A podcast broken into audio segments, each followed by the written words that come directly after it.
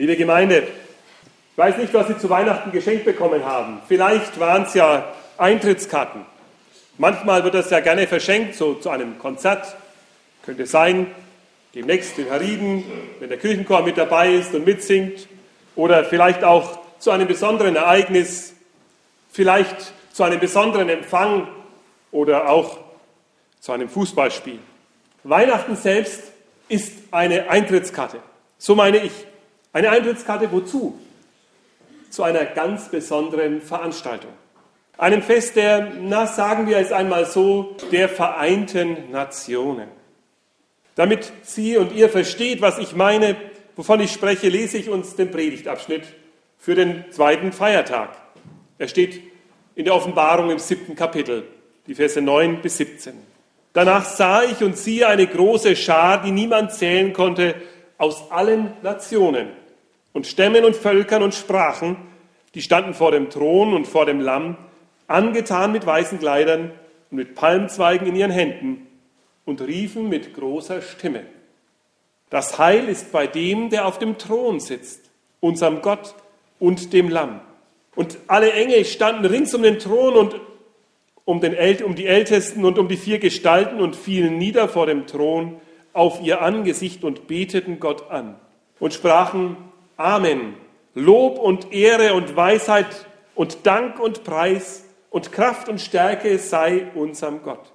Von Ewigkeit zu Ewigkeit. Amen. Und einer der Ältesten fing an und sprach zu mir, wer sind diese, die mit den weißen Kleidern angetan sind und woher sind sie gekommen? Und ich sprach zu ihm, mein Herr, du weißt es. Und er sprach zu mir, diese sind's, die gekommen sind aus der großen Trübsal und haben ihre Kleider gewaschen und haben ihre Kleider hell gemacht im Blut des Lammes. Darum sind sie vor dem Thron Gottes und dienen ihm Tag und Nacht in seinem Tempel. Und der auf dem Thron sitzt, wird über ihnen wohnen. Sie werden nicht mehr Hunger noch dürsten.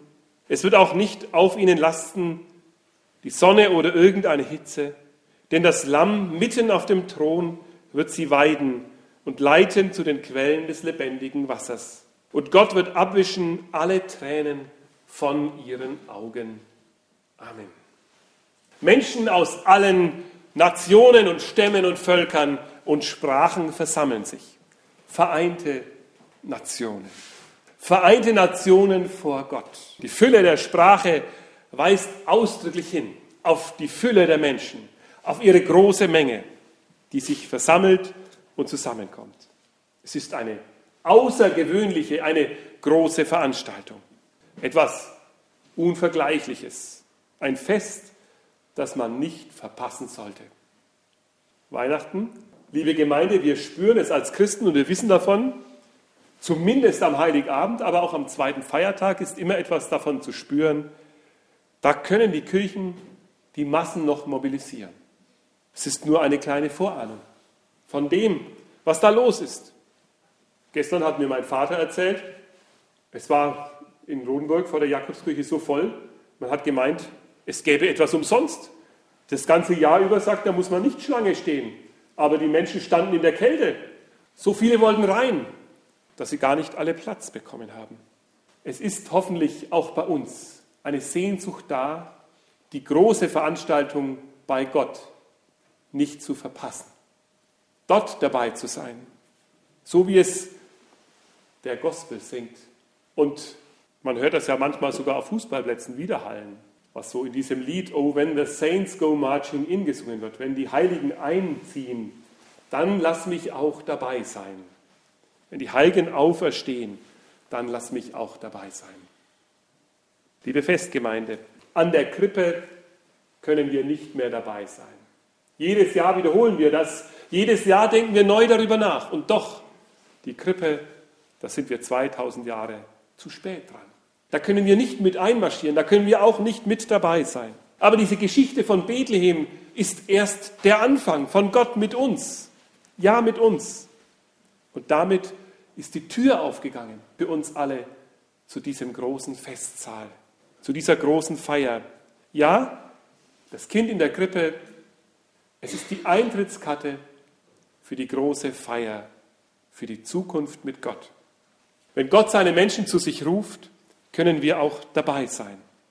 Gott wird ein Mensch, damit seine Menschen zu ihm kommen. Wir feiern es also nicht als eine sentimentale alte Geschichte, die uns immer so ein bisschen anheimelt, weil wir es doch von Kindertagen an so gewohnt sind, Weihnachten zu feiern, sondern lasst uns als Christen Weihnachten ganz bewusst feiern, weil es uns die Tür für die Zukunft mit Gott öffnet. Und so hören wir auch verwunderlicherweise in diesem für uns ausgewählten Predigtext am zweiten Feiertag, dass hier nicht von der Krippe die Rede ist, nicht von Armut und Stall. Nein, es ist von Herrlichkeit und Pracht die Rede, von einem Thron, auf dem Gott sitzt und vor dem sich die Menschen auf ihr Gesicht werfen, weil sie ihm die Ehre geben. Die Krippe ist etwas Wunderschönes. Und ich hoffe, Sie alle haben eine bei sich zu Hause aufgestellt, wie es guter Brauch ist. Und ich hoffe, dass wir das wieder so ein bisschen herausfinden, dass die Krippe etwas Besonderes ist unter all dem schönen Weihnachtsschmuck, den wir haben. Dass sie etwas Besonderes ist für uns, dass sie uns zu Herzen geht. Dass der, der den Thron hat, sich nicht zu schade ist, den Thron zu verlassen. Er steigt herab vom Thron und geht in die Krippe. Er wird Mensch. All den Reichtum, all das Große, das lässt er hinter sich. Wie sehr, liebe Gemeinde, hängen wir so an unserem bisschen Wohlstand. Wie sehr schreien wir auf, wenn es heißt, es könnte schlechter werden. Dann jammert unser Herz. Jesus kommt in Armut, in extreme Armut. Er lässt alles hinter sich. Er tauscht den Reichtum der Himmel gegen die Armut, Kraft gegen Schwäche, Leben tauscht er gegen den Tod. Aber auch das sollen wir lernen und hören. Er ist nicht arm geblieben. Einen Reichtum schließt seine Armut auf, einen Reichtum, den wir nicht kennen, der uns fremd ist, der uns himmlisch bleibt, einen Reichtum in der Gegenwart Gottes. Der in der Krippe lag, sitzt jetzt auf dem Thron des Lebens. Und dort, liebe Gemeinde, sitzt er zurecht. Das ist kein Thron, der auf dem Tod von Menschen gebaut worden ist. Nein, es ist kein Thron, der sich auf dem Reichtum der Menschen heraussaugt, so wie das immer ist mit den Thronen, die wir kennen, die gebaut sind auf den Steuern, auf den Abgaben, auf den Einnahmen, die man braucht, auf der Leistung der Menschen, auf dem, was sie erdienen. Nein, dieser Thron ist selbst erdient, in Demut, bis zum letzten Gang. Das Heil, es kommt von diesem Thron, weil er selbst ein Heilsamer, ein Fürst des Lebens ist. Von diesem Thron strömt das Leben.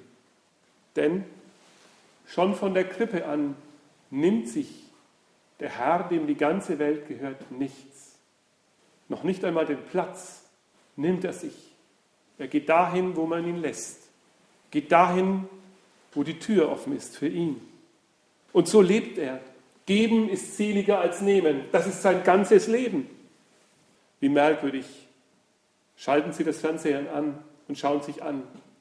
Das Heil, das Sie sehen in jedem Film, es ist immer erkämpft. Es ist immer erstritten. Das sind unsere Fantasien. Das ist unser Leben. Der Kampf, der Streit, die Gewalt. Aber Jesus, der, der sich gegen das Böse durchsetzt, er war kein Kämpfer. Heiland nennen wir ihn. Und es ist ein merkwürdiges altes Wort, das wir immer noch gerne sagen, weil das Heil in ihm herauskommt. Ja, das Heilen war sein Handwerk, das Zurechtbringen, das Aufrichten, das Erfrischen, das Zusagen, das Heimholen, das Willkommenheißen bei Gott. Und das Heil, das er bringt, wir finden es schon an der Krippe. Dort, wo die Hirten kommen, die sonst keiner ruft. Gottes Engel treiben sie quasi ein. Kommt und seht. Und die Hirten lassen sich einladen. Und dann sind es als Nächsten die Alten. Die Alten voller Hoffnung und voller Zuversicht. Die darauf schon lange warten, dass Gott ihnen sein Heil zeigt. Die immer noch offen sind, die nicht verbittert sind und nicht nur klagen. Die warten mit offenen Herzen auf Gott.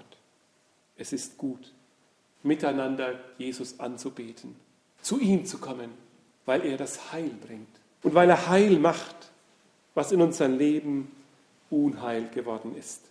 Amen. Lob und Ehre und Weisheit und Dank und Preis und Kraft und Stärke. So sagt es unser Predigtext.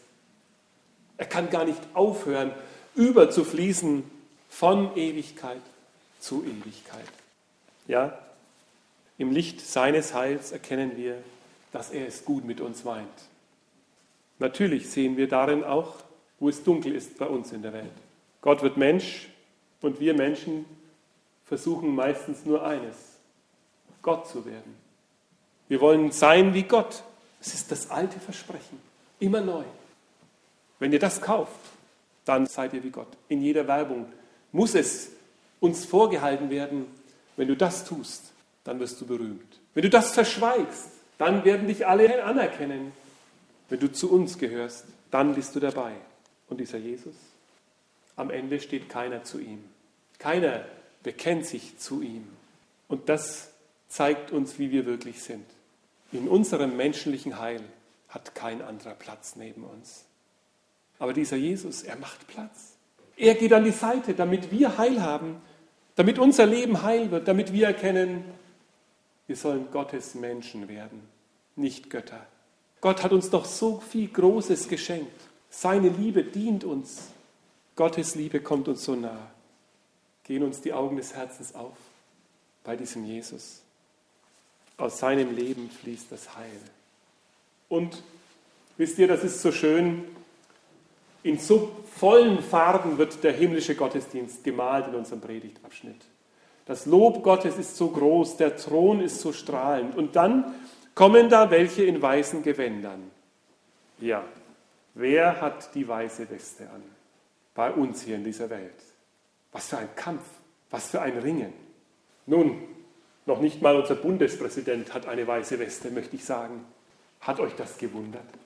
Ja, wenn euch das wundert, glaubt ihr am Ende, die, die über ihn schreiben, hätten eine weiße Weste an? Da ist doch keiner, der gerecht ist. Nicht ein einziger. Die weißen Gewänder, wo kommen die denn her? Der Seher sagt, das ist eine ganz schlaue Antwort. Herr, du weißt es, sag's mir. Wo kommen denn die weißen Gewänder her? Aus unserer Welt kommen sie nicht. Da ziehen lauter staubige, schmutzige Gestalten ein. Aber die Gewänder werden weiß gewaschen im Blut des Lammes. Dieser eine, dieser Jesus Christus, er gibt euch weiße Gewänder.